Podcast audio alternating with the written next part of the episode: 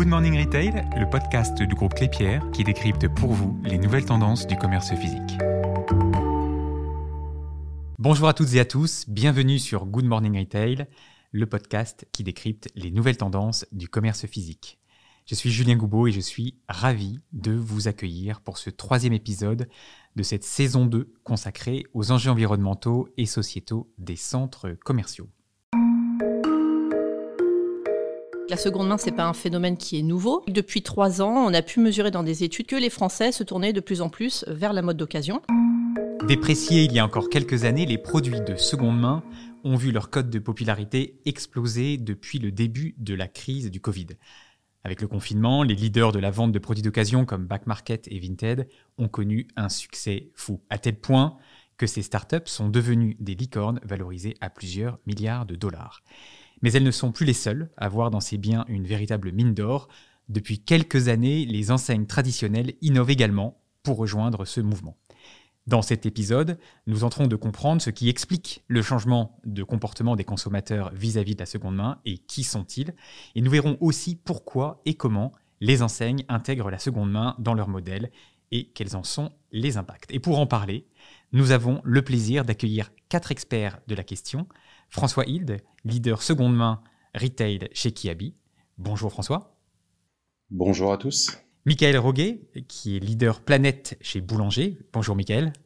Bonjour à tous. Hélène Janico, qui est directrice du pôle mode chez Kantar World Panel. Bonjour à tous. Et Salma Karchafi, qui est directrice marketing France-Belgique chez Clépierre. Bonjour à tous. Alors pour commencer, on va peut-être éclairer ce qu'est la seconde main. Et je vais me tourner vers vous, euh, François. Concrètement, qu'est-ce que c'est que la seconde main? Concrètement, je vais donner une définition euh, qui est euh, très simple, je pense que qui parlera à tout le monde. On l'appelle aujourd'hui seconde main, on l'appelait encore hier occasion. C'est la même chose. Hein c'est toute chose, tout produit qui finalement a déjà été possédé par quelqu'un et qui est vendu ou donné à une autre à une autre personne en vue de sa réutilisation. Chez Kiabi, concrètement, un vêtement de seconde main, c'est un habit qui a déjà été porté euh, par un client et qui va être revendu à un autre, un autre client en vue de sa réutilisation. Michael, ça vous va comme définition? Vous auriez vu les choses différemment? Oui, très bien. Euh, c'est la bonne définition. À savoir qu'en fonction des secteurs d'activité, euh, il y a différents niveaux d'expertise qui peuvent être nécessaires pour gérer de la seconde main. et nous, sur nos produits, notamment que nous vendons électroniques, électroménagers, il y a tout de suite une action de reconditionnement avec de l'expertise qui est nécessaire pour pouvoir diagnostiquer le produit, le réparer, le nettoyer, le remettre en condition de vente pour pouvoir le revendre après et apposer une garantie de la marque. Oui, c'est vrai, parce que François le disait tout à l'heure, l'occasion, on connaît depuis, euh, depuis longtemps, parce que les, les plateformes de vente d'occasion, elles existent depuis un certain temps déjà.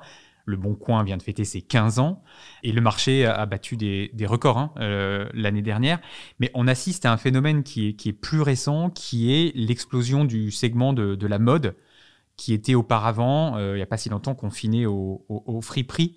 Et, tout d'un coup, on dirait que les Français sont prêts à acheter un jean qui a déjà été euh, porté. Alors, Hélène Janico, que s'est-il passé? Comment on peut expliquer cette montée en puissance de la seconde main? Alors là où je vous rejoins, c'est vrai que la seconde main, c'est pas un phénomène qui est nouveau. Avant, c'est vrai que quand on achetait la mode d'occasion, c'était soit sur les brocantes, et du coup, c'était plus les, personnes démunies qui y avaient recours, et sinon, on allait dans les frais prix pour aller chiner des belles pièces vintage. Depuis trois ans, on a pu mesurer dans des études qu'on a menées auprès d'un échantillon de 9250 personnes, donc ils sont représentatifs de la population française, que les Français se tournaient de plus en plus vers la mode d'occasion. Euh, et ça, on l'impute particulièrement à l'essor de Vinted, alors qui est un, une plateforme euh, de revente de mode qui n'est pas récente, parce qu'elle est quand même arrivée en France en 2013, mais qui a vraiment connu son âge d'or avec le confinement. Alors c'est vrai que le confinement, les Français étaient devant leur télé, étaient chez eux, donc euh, Vinted a une très forte couverture médiatique, donc qui a exposé beaucoup de gens à la plateforme. Et puis, parallèlement, beaucoup plus de Français qui sont mis aussi à l'achat sur Internet. Donc, Vinted était très bien positionné là-dessus. Maintenant, on est rentré dans une phase euh, de crise économique où les Français ont besoin de préserver leur pouvoir d'achat. Donc, il y a plusieurs éléments qui expliquent. Donc, plus de visualisation de cette mode d'occasion qui s'est du coup démocratisée, plus accessible géographiquement aussi, parce que Internet aujourd'hui permet d'avoir une couverture sur toute la France. Après le premier confinement, on avait des Français quand même qui ont eu cette volonté de consommer plus responsable. Et c'est vrai que l'achat de mode d'occasion peut répondre à, à cette volonté. Mais c'est avant tout le pouvoir d'achat. C'est pas. Mais c'est avant tout le pouvoir d'achat. C'est pas l'écologie qui est la, la motivation euh, numéro un. Dans un premier temps, on aurait pu penser que c'était effectivement l'achat responsable. Ça y répond partiellement, mais c'est en premier lieu pour pouvoir acheter plus à moindre prix. Aujourd'hui, quand les Français expriment les raisons pour lesquelles ils achètent de la mode d'occasion, pour 69% d'entre eux, c'est parce qu'ils veulent acheter moins cher, préserver leur pouvoir d'achat. Et si on devait faire le portrait robot du client euh, de la mode de seconde main, quel serait-il? Alors aujourd'hui, on a euh, derrière cette démocratisation de l'achat de mode d'occasion surtout des cibles de moins de 35 ans. Donc à la fois euh, des cibles 15-24 ans qui sont faire une mode, qui achètent beaucoup à petit prix, et aussi euh, des jeunes femmes, principalement de 25-34 ans, qui sont aussi des grosses acheteuses de mode, qui aiment beaucoup les tendances. Donc c'est vrai que la mode d'occasion permet aussi de chiner des belles pièces. Et puis, pour certaines, elles commencent aussi à rentrer dans la vie de famille, avoir un jeune enfant, donc baisse du pouvoir d'achat. Donc, ça leur permet de pouvoir continuer à se faire plaisir à moindre coût. Et comme je vous le disais, cette démocratisation, euh, notamment liée à, Vinted, a permis d'ouvrir la mode d'occasion plutôt sur des cibles qui vivent en province, dans des petites villes, et qui ont un, pouvoir d'achat qui reste quand même limité. François, chez Kiabi, est-ce que vous pouvez nous raconter pourquoi et comment Kiabi s'est positionné sur le créneau de la seconde main? Part d'un constat qui part de nos clientes et clients.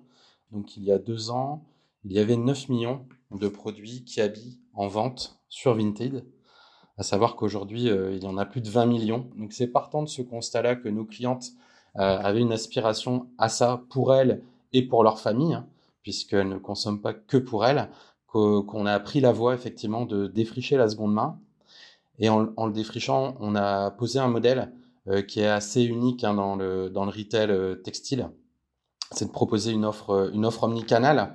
Donc à la fois avec la proposition d'un site entre clients, donc C2C, qui s'appelle secondemain.kiabi.com, donc qui permet de, de vendre et d'acheter des produits d'occasion, de seconde main, et pas que Kiabi, donc toutes les marques qui sont représentées. ça, c'est sur la partie, on va dire, digitale. Et puis, il y a tout le pendant en magasin, euh, puisque l'objectif a été euh, de se dire avec plus de 500 magasins euh, dans le monde, Kiabi avait la volonté de proposer à chacun de ses clients, où qu'il soit, une offre seconde main, donc physique. Donc on a démarré effectivement à l'époque en France, et aujourd'hui nous maillons le territoire européen. Les succès, en tout cas connus, font qu'effectivement aujourd'hui nous, nous avons 95 corners ouverts en Europe. Nous en aurons 120 à la fin de l'année et euh, nous maillerons l'ensemble du territoire français en 2023 et l'ensemble du territoire européen au plus tard en 2025. Ça fait partie de l'hybridation euh, du modèle. Et pour le faire, c'est un nouveau métier en fait hein, pour, euh, pour Kiabi. On s'est associé aussi à, des, à un partenaire qui est expert en fait de la supply chain de la seconde main qui s'appelait Patatam et qui s'appelle désormais Ridive. Vraiment, l'objectif, c'est qu'il puisse nous accompagner dans notre croissance puisque les volumes sont vraiment importants et l'enjeu pour nous, c'est de proposer une offre construite à nos clients. C'est pas L'objectif n'est pas de mettre n'importe quoi de tout objet, euh, de tout vêtement revendable. L'objectif est, comme on le fait depuis 40 ans, c'est de construire des assortiments, proposer des produits avec un niveau de qualité sélectionné, toujours avec l'ADN de Kiabi euh, du petit prix, et puis de proposer une offre qui est pour toute la famille, Michael, on change complètement de marché euh, avec Boulanger, on quitte l'univers de la mode. Est-ce que euh, vous avez euh, une histoire différente en termes d'introduction de la, de, la seconde main chez Boulanger ou il y a des parallèles avec ce qui s'est passé chez Kiabier dans le domaine de la mode? L'histoire est en effet un petit peu différente chez nous. En fait, nous, l'histoire euh, de la seconde vie euh, chez nous, la, seconde main, est née euh, il, y a, il y a un moment au, travers d'une filiale qu'on a créée qui s'appelle Boulanger Second Life, que nous avons créée en 2007. Donc, ça remonte déjà à quelques années. Et à la base, cette, filiale a été créée pour reconditionner les produits issus de retours clients lors du, du délai légal de, de, de rétractation client et également euh, pour reconditionner les produits en fin de location. Savoir qu'on propose également des produits euh, en location et le but c'est de les récupérer en fin de location pour les reconditionner et les vendre en produits de seconde vie. Et donc nous avons créé notre propre euh, filiale et unité de reconditionnement pour reconditionner ces produits et les vendre en produits de, de seconde vie, en particulier sur notre site internet. On a un taux de, de rotation qui est très fort sur ces produits. Hein, et vous en avez parlé tout à l'heure, il y a une vraie demande et attente des clients pour, pour consommer ces, produits de seconde vie, qui n'était pas vraiment le cas il y a quelques années, mais qui est maintenant euh, devenu un vrai, un vrai phénomène de société. Et pour faire ça, on a vraiment euh, mis un coup d'accélération l'année dernière sur le sujet.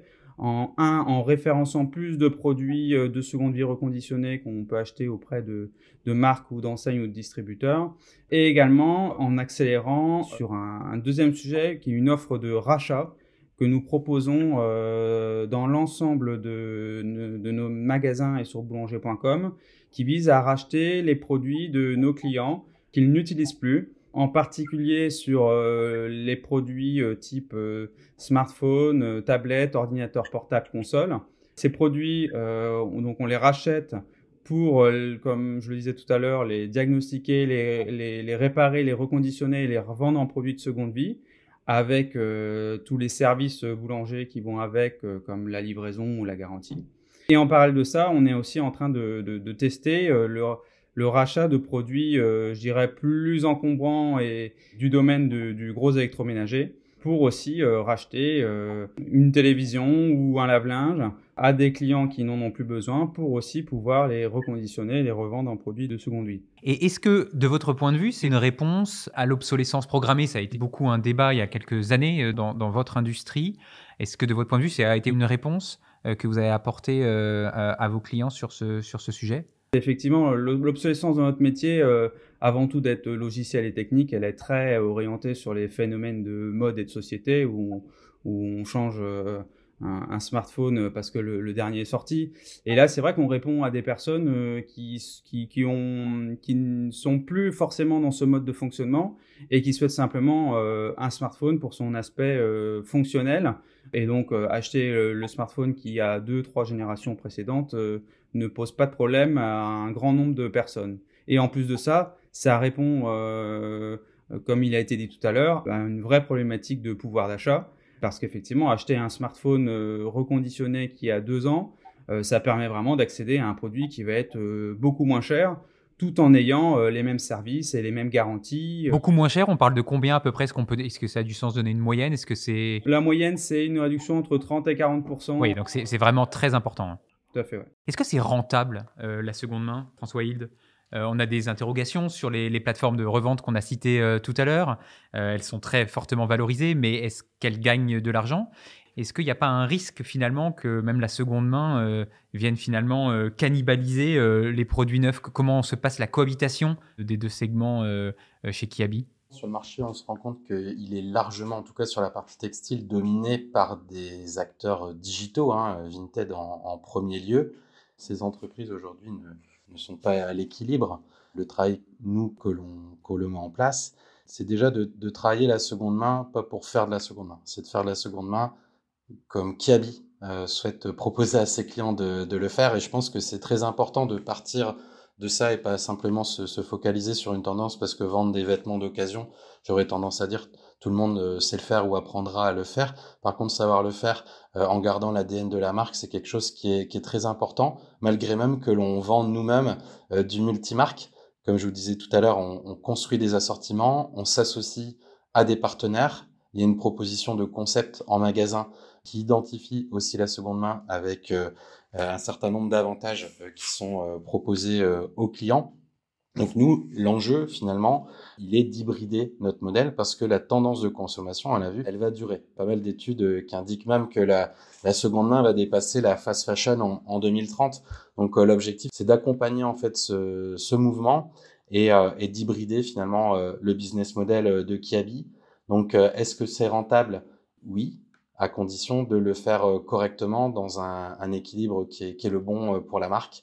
Donc nous, on continue à proposer des très petits prix hein, en seconde main. Donc ça veut dire que chaque centime est compté pour pouvoir proposer ce prix euh, aux clients. C'est rentable aussi parce que finalement, ça nous permet de s'ouvrir à de nouveaux clients qui finalement rentrent par la seconde main, mais qui pour la, grande majorité découvrent euh, Kiabi dans son offre première main et tout le monde est gagnant si on regarde la rentabilité, il faut aussi regarder, je pense, la rentabilité euh, d'un point de vue responsabilité, euh, euh, responsabilité d'entreprise et les dizaines, les centaines de tonnes de vêtements auxquels on, donne une seconde vie, ça a aussi un impact très fort en termes d'éco-responsabilité. Voilà, donc ça, on la prend aussi en compte dans, dans la balance parce que c'est vraiment important.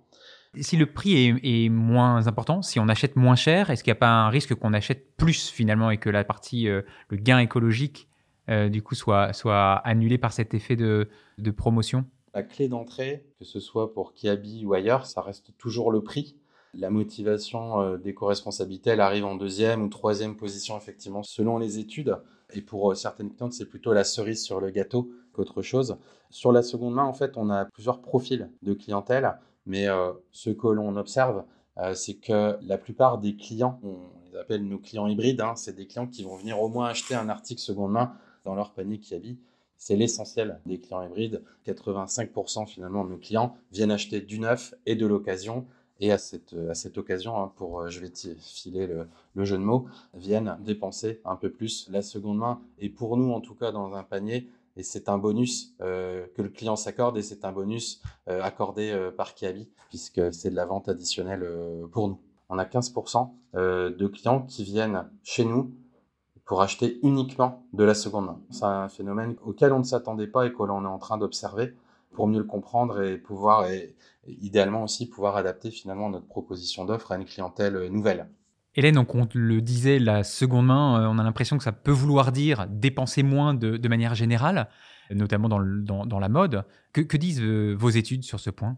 Alors en fait, on s'est rendu compte qu'une bonne partie des acheteurs de mode d'occasion sont assez opportunistes et ont tendance à transposer leur achat compulsif de mode de neuf vers finalement un achat compulsif de mode d'occasion parce que du coup, ils ont une économie budgétaire qui est possible. Et donc, ça n'a pas forcément ce cercle vertueux qu'on voudrait imaginer euh, de la mode d'occasion. Michael, vous chez Boulanger, est-ce que vous observez le même comportement? Est-ce qu'on achète plus quand on achète euh, reconditionné? En gros, on a, on a un peu le phénomène inverse, c'est-à-dire que les, les gens pensent pas forcément euh, seconde vie et reconditionné euh, dans nos métiers. Euh, et donc en fait, les gens viennent en magasin à la base pour acheter un produit qui répond à leurs besoins en imaginant plutôt un produit neuf et découvrent qu'on nous proposons des offres conditionnées. Et à partir de ce moment, c'est là où c'est intéressant, c'est qu'en gros, on constate que les gens vont être capables d'acheter un produit reconditionné en mettant le même budget que ce qu'ils avaient mis, ce qu'ils voulaient mettre sur un produit neuf, et vont pouvoir du coup acheter un produit qui est plus haut de gamme, mais forcément avec une, une plus grande ancienneté, que s'ils avaient acheté un produit neuf. Et donc nous, ce qu'on constate, c'est qu'ils n'achètent pas plus, ils n'achètent pas moins quelque part, ils achètent euh, différemment que euh, lors de l'achat d'un produit neuf. Alors pour pouvoir vendre de la seconde main, il faut avant tout avoir des produits de seconde main et pouvoir les collecter. Michael, chez Boulanger, comment vous vous y prenez pour collecter ces produits en circulation? Chez Boulanger, euh, nous, on a différentes sources pour s'approvisionner en produits reconditionnés. Euh, tout d'abord, comme je vous le disais, il y a donc une partie euh, de produits qui sont issus de retour client ou de fin de location que nous reconditionnons euh, pour vendre un produit de seconde vie. Deuxième chose, on il y a une partie des produits qu'on achète auprès de fournisseurs qui fournissent des produits reconditionnés et ça concerne majoritairement les produits multimédia comme la téléphonie, euh, les tablettes ou les ordinateurs portables.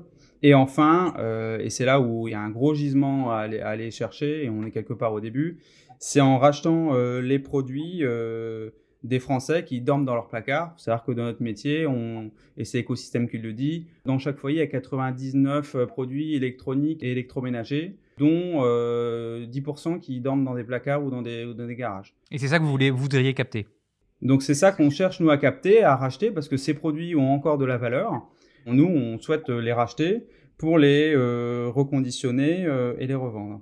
Et donc, ce que nous, nous on a euh, lancé fortement en juillet, c'est une offre omnicanal de rachat, comme je vous le disais, en particulier sur les produits multimédia et smartphones. À savoir qu'en plus, euh, sur le smartphone, on est dans un domaine où, globalement, quand un client vient racheter un smartphone, il y a à peu près euh, 7 à 8 chances sur 10 qu'il ait déjà un smartphone dans sa poche, un ancien euh, euh, qu'il souhaite renouveler.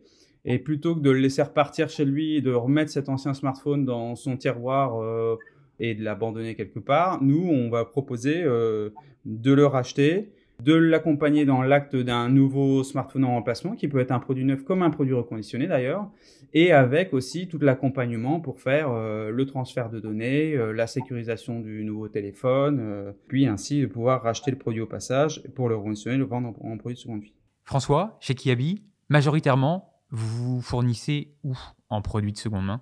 C'est un billard à plusieurs bandes. L'enjeu de la, de la collecte, c'est l'enjeu de l'approvisionnement, c'est le cœur du réacteur pour développer en fait ces, nouveaux business.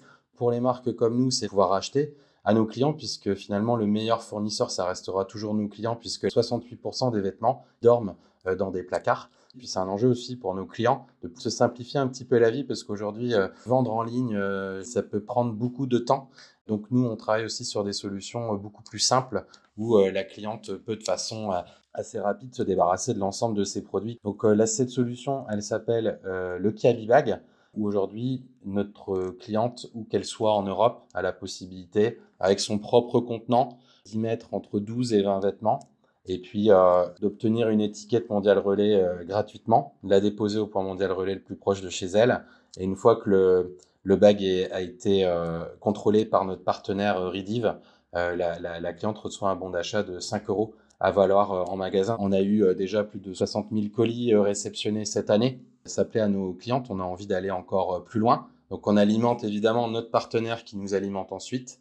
Notre partenaire Ridiv a aussi d'autres sources de collecte. Et donc ça, c'est important aussi pour nous pour pouvoir équilibrer nos assortiments, c'est d'avoir des sources de collecte autres euh, que les clients euh, qui habitent. Et puis on a testé sur le mois de juin des collectes dans des écoles, des écoles primaires, où le principe était très simple. On a un besoin effectivement de, produits enfants sur le marché. Et euh, on a proposé du coup à des associations de parents d'élèves de collecter euh, dans les écoles des vêtements.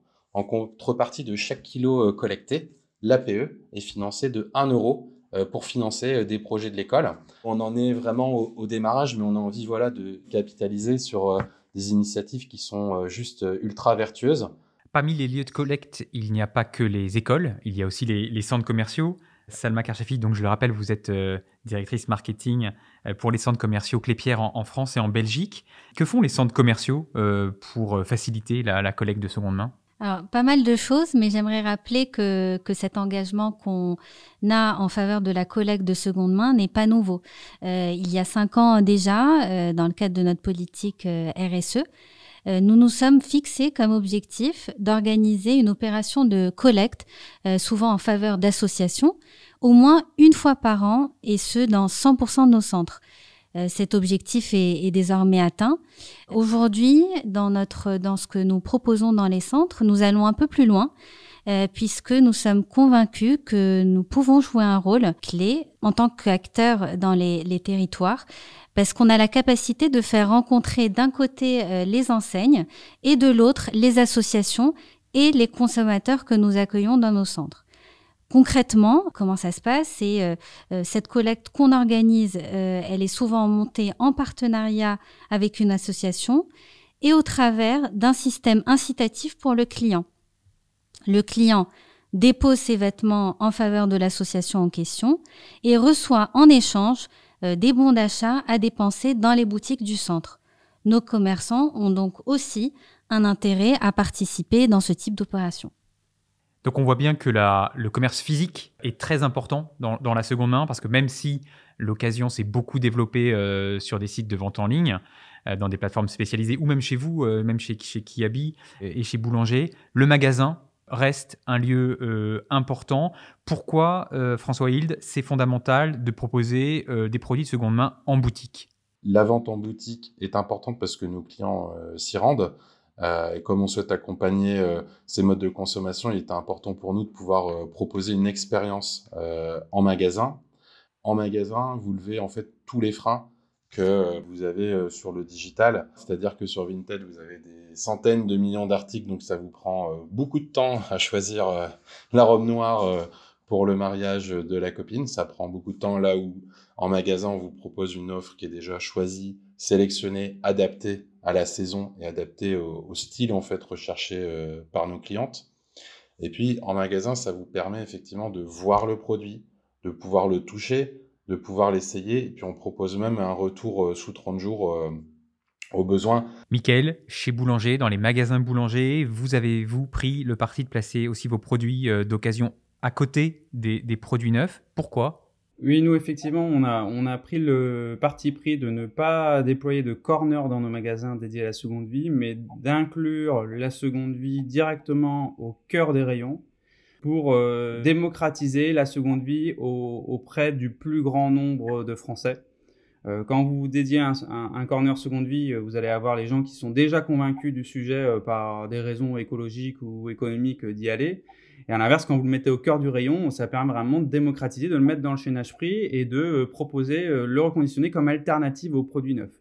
Et ainsi, un client qui vient en magasin, qui a un besoin particulier, par exemple de lavage en machine à laver, va pouvoir trouver dans le même rayon euh, des produits neufs à côté de produits de seconde vie. Et après, tout le, rôle justement du vendeur que nous sommes en train de, de faire aussi transformer, c'est de pouvoir euh, proposer euh, cette alternative à un client qui n'avait pas forcément euh, pensé au début à acheter un produit reconditionné, mais qui va peut-être partir avec parce qu'il va trouver le produit qui répond à son, à son besoin. Et j'ai aussi envie de répondre à la question plus générale sur l'intérêt effectivement de faire vivre la seconde main, la seconde vie dans le point de lieu physique. Nous, dans notre métier, on constate que on rachète des fois des produits qui ont une grosse valeur financière euh, et on a des, des, des, clients, des Français, euh, qui aujourd'hui euh, rencontrent des freins à faire une opération 100% par le digital et mettre un produit qui vaut plusieurs centaines d'euros dans une boîte en carton pour le mettre à la poste, pour, pour l'envoyer sur une plateforme digitale, ça fait freiner certaines personnes. À l'inverse, nous, voilà, on propose ce mode de fonctionnement par colis, mais également de pouvoir venir en magasin pour déposer son produit et du coup d'avoir euh, toute la phase de rachat du produit qui se fait en magasin où je remets mon produit directement à un vendeur. Et euh, dans ce cas-là, on apporte cette sérénité au client de euh, pouvoir vendre son produit directement et pouvoir repartir avec le produit vendu et son bon d'achat à la place. Salma, dans les centres commerciaux, au-delà de la collecte dont vous parliez tout à l'heure, qu'est-ce qu'on qu'est-ce qu'on fait, qu'est-ce qu'on peut faire pour promouvoir les produits eux-mêmes de seconde main En fait, pour promouvoir les produits de seconde main dans nos centres commerciaux, euh, on a globalement deux possibilités. C'est euh, ça passe par notre offre commerciale et nos événements. Euh, pour ce qui est de l'offre commerciale qu'on peut avoir dans nos centres, nos enseignes historiques proposent de plus en plus une offre physique de seconde main, soit via des corners dédiés, soit directement dans les rayons comme nous venons de le voir avec Kiabi ou Boulanger. Je pense également à Carrefour Occasion, qui a ouvert euh, un de ses tout premiers points de vente dans notre centre commercial à Portée-sur-Garonne. Et au-delà de ces marques historiques, traditionnelles, que l'on voit traditionnellement dans nos centres, on accueille de plus en plus de marques qui sont euh, entièrement dédiées à la seconde main. C'est le cas notamment de la friperie euh, Héritage 1916 qui a ouvert il y a quelques mois à Beaulieu, donc notre centre commercial à Nantes. Et puis on fait aussi des événements, vous disiez. Tout à fait. Euh, pour ce qui est des, événements, on en compte euh, voilà une vingtaine depuis le, début de l'année. Ce sont des initiatives qui sont dédiées à la seconde main. Euh, je pense notamment à, à Créteil Soleil, qui a lancé son festival de la seconde main en, en mai dernier. Lors de cet événement, plusieurs enseignes mode du centre, d'ailleurs, Kiabi également avait pris euh, part euh, à ce festival, mais aussi euh, Etam, Cyrulus et, bien d'autres enseignes ont pris part au festival, notamment pour partager leurs actions avec le public et faire des opérations de sensibilisation. Ce festival a également mis en avant une boutique éphémère pour vendre directement des invendus euh, de marques partenaires. On avait aussi Tréma, qui est une friperie euh, tendance en ligne développée par euh, Emmaüs, qui soutient aussi des projets solidaires. On a organisé un vide dressing euh, d'influenceuses pour euh, parce que la, seconde main euh, n'est pas antinomique avec les codes des réseaux sociaux, donc ce qui a permis de d'épouser parfaitement les codes du digital. Et enfin, ce festival a aussi accueilli des ateliers de stylisme et d'upcycling. Pour finir, si on essaie de se projeter un peu dans l'avenir, et de comprendre les, enjeux de la, seconde main pour demain. Quels sont les défis de, ce nouveau segment? Michael, je me tourne d'abord vers vous euh, à l'heure où un, colis euh, fait le tour de la planète euh, avant d'arriver à destination parfois. Comment s'assure-t-on que la seconde main en magasin soit aussi une démarche locale? Oui, c'est un gros enjeu. Vous parlez du colis qui fait le tour du monde, mais des fois, euh, on trouve des produits reconditionnés qui ont euh, fait le tour du monde sur les actes de reconditionnement, effectivement, avec des, des, des, fois des actions qui ont été faites en Asie pour un téléphone qui a été acheté euh, en France ou aux États-Unis qui va se retrouver en France. Et effectivement, il y a un vrai enjeu sur le métier de la seconde main et du reconditionnement de main, d'avoir une démarche la plus locale possible pour garantir qu'un produit effectivement qui a été racheté sur le territoire français va être reconditionné sur le territoire français pour proximité et pour être revendu sur, sur le territoire. Et c'est d'autant plus de toute façon euh, pertinent, important que euh, pour euh, assurer le bon modèle économique du reconditionnement euh, de tous ces produits électroniques et électroménagers, en particulier ceux qui sont encombrants et fragiles à transporter, il est important de pouvoir reconditionner au plus près du lieu de rachat du produit et de pouvoir le revendre aussi au plus près de là où il a été reconditionné pour avoir vraiment une, la démarche euh, la plus euh, euh, locale possible et celle qui préserve le mieux l'environnement. François, vous disiez que chez Kiabi, vous aviez commencé par la France, mais que Kiabi était implanté en, Europe. Est-ce que l'avenir pour vous, c'est d'avoir dans les autres pays européens le, même niveau de, maturité qu'en France? Le chemin parcouru, il n'est pas le même hein, d'un pays à l'autre. Euh, schématiquement, euh, vous avez euh, l'Europe du Nord qui est mature, qui a encore un potentiel de croissance. Donc on continue à l'alimenter sur la Belgique et sur la France. On vient maintenant développer le marché de l'Europe du Sud qui va peut-être plutôt ressembler à la France il y a 4-5 ans en termes de, niveau de maturité chez les, clients d'Europe du Sud. Quand on l'explique, on a des très très bons retours. nous en particulier, je parler pour l'Espagne, l'Italie et le Portugal. Et euh, une fois que c'est expliqué, une fois que c'est compris, parce qu'en fait, il y a quand même une démarche de pédagogie au démarrage. Une fois que cette pédagogie est faite, effectivement, on, voit un effet d'accélération dans les magasins qui proposent cette offre, mais on sent voilà, que, le marché a encore quelques phases de, maturité à explorer. Salma, les centres commerciaux, c'est plusieurs dizaines de millions de visites en France, c'est plusieurs centaines de millions de visites en, Europe. Qu'est-ce qu'on peut faire euh, euh, en France si on se concentre sur ce marché-là pour aller encore plus loin dans, la seconde main, pour accroître le rôle des, centres commerciaux auprès de cette clientèle? On a plusieurs pistes pour, euh, pour répondre à cette question, mais je rebondirai déjà sur euh, ce que François et Michael ont, ont relevé tout à l'heure, le fait de lever, leur ambition de lever les freins euh, que connaissent aujourd'hui les clients sur les plateformes digitales et l'importance du, du, point de vente physique. Donc une des, des pistes qu'on explore, c'est d'aller plus loin dans les services omnicanaux que l'on propose. Euh, nous avons commencé à le faire, euh, notamment euh, au sein de notre conciergerie de service au centre Les Arcades à Noisy, où nous avons signé un partenariat avec Mondial Relais qui permet de référencer le centre comme point de collecte pour toutes ces plateformes digitales de seconde main. Donc, en plus de favoriser la seconde main, on contribue par cette manière à réduire l'empreinte carbone des envois de colis dans nos points relais par rapport à une livraison à domicile. Un autre projet euh, qui nous permet aussi d'explorer une autre, une autre piste, c'est celui euh, que nous menons actuellement euh, au sein du centre Jaude à Clermont-Ferrand. Nous sommes en train de collaborer avec une start-up qui s'appelle Deux Secondes Life, donc c'est pas une start-up euh, boulanger, mais qui porte le, même nom.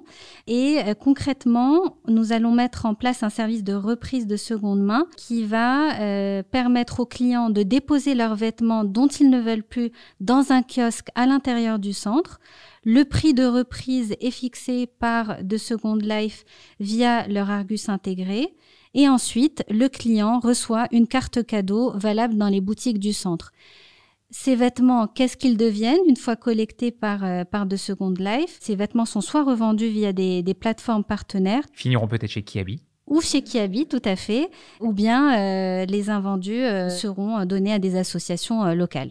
Hélène, le mot de la fin pour vous, si on essaye de se, de se projeter, de projeter ces tendances que vous nous avez décrites, comment on peut imaginer la seconde main à l'avenir? Alors la seconde main, euh, c'est vrai que François l'évoquait, il y a plein de freins qui sont à lever encore, notamment sur des populations qui sont plus âgées, euh, qui ont des vrais freins par rapport à ne serait-ce l'hygiène du produit, parce qu'un vêtement qui a déjà été porté, c'est pas forcément euh, évident pour tout le monde de, l'acheter. Donc pour ça, je pense que les marques et les retailers ont vraiment une carte à jouer en tant que tiers de confiance. Et parallèlement, le fait de démultiplier les réseaux où la, vente d'occasion va se généraliser va aussi favoriser du coup la, proximité la, la capacité à voir le produit, le tester, l'essayer, avoir du conseil vendeur, qui est aussi très important pour ces cibles-là, et donc démocratiser la démarche. Peut-être que je pourrais donner comme axe d'ouverture, mais euh, je vais au-delà en fait de la mode d'occasion. Euh, ça, c'est plus une étude qu'on a menée en juin dernier qui ouvre euh, une nouvelle vision aussi de ce que peut être la prolongation de la vie d'un produit. On a, par rapport à ce contexte de crise économique, des Français qui cherchent maintenant encore d'autres alternatives au-delà de la seconde main, et notamment le fait de vouloir maintenant plus faire réparer leurs vêtements. Donc on a un quart des Français qui disent vouloir faire réparer plus les vêtements et même donc une initiative qui va être même positionnée avant le fait d'acheter de la mode d'occasion. Donc là aussi, je pense que demain, marques et retailers ont euh, de quoi accompagner euh, les shoppers dans ce, nouvel acte.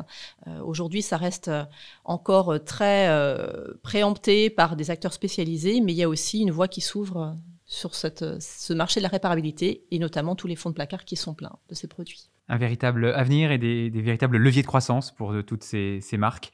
Un grand merci à mes invités euh, qui ont répondu présent. François Hilde, qui est donc, euh, je le rappelle, leader seconde main retail chez Kiabi. Michael Roguet, leader planète chez Boulanger. Hélène Janico, euh, directrice du pôle mode chez Canter World Panel. Et Salma Karchafi, qui est directrice marketing France et Belgique chez Clépierre. Un grand merci aussi à nos auditeurs. Vous venez d'écouter Good Morning Retail le podcast qui décrypte les nouvelles tendances du commerce physique.